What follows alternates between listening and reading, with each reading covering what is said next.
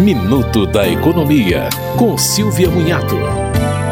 O Instituto Brasileiro de Defesa do Consumidor afirma que o comprador de imóveis na planta deve contestar a cobrança da taxa SAT por construtoras ou incorporadoras. SAT é a sigla para Serviço de Assessoria Técnico Imobiliária. O objetivo seria remunerar serviços de esclarecimento de dúvidas, confecção e organização dos documentos de compra e venda. Para o IDEC, a taxa é abusiva, porque esses serviços são obrigatórios, pois fazem parte do próprio negócio, ou seja, já seria um dever do vendedor informar bem o consumidor.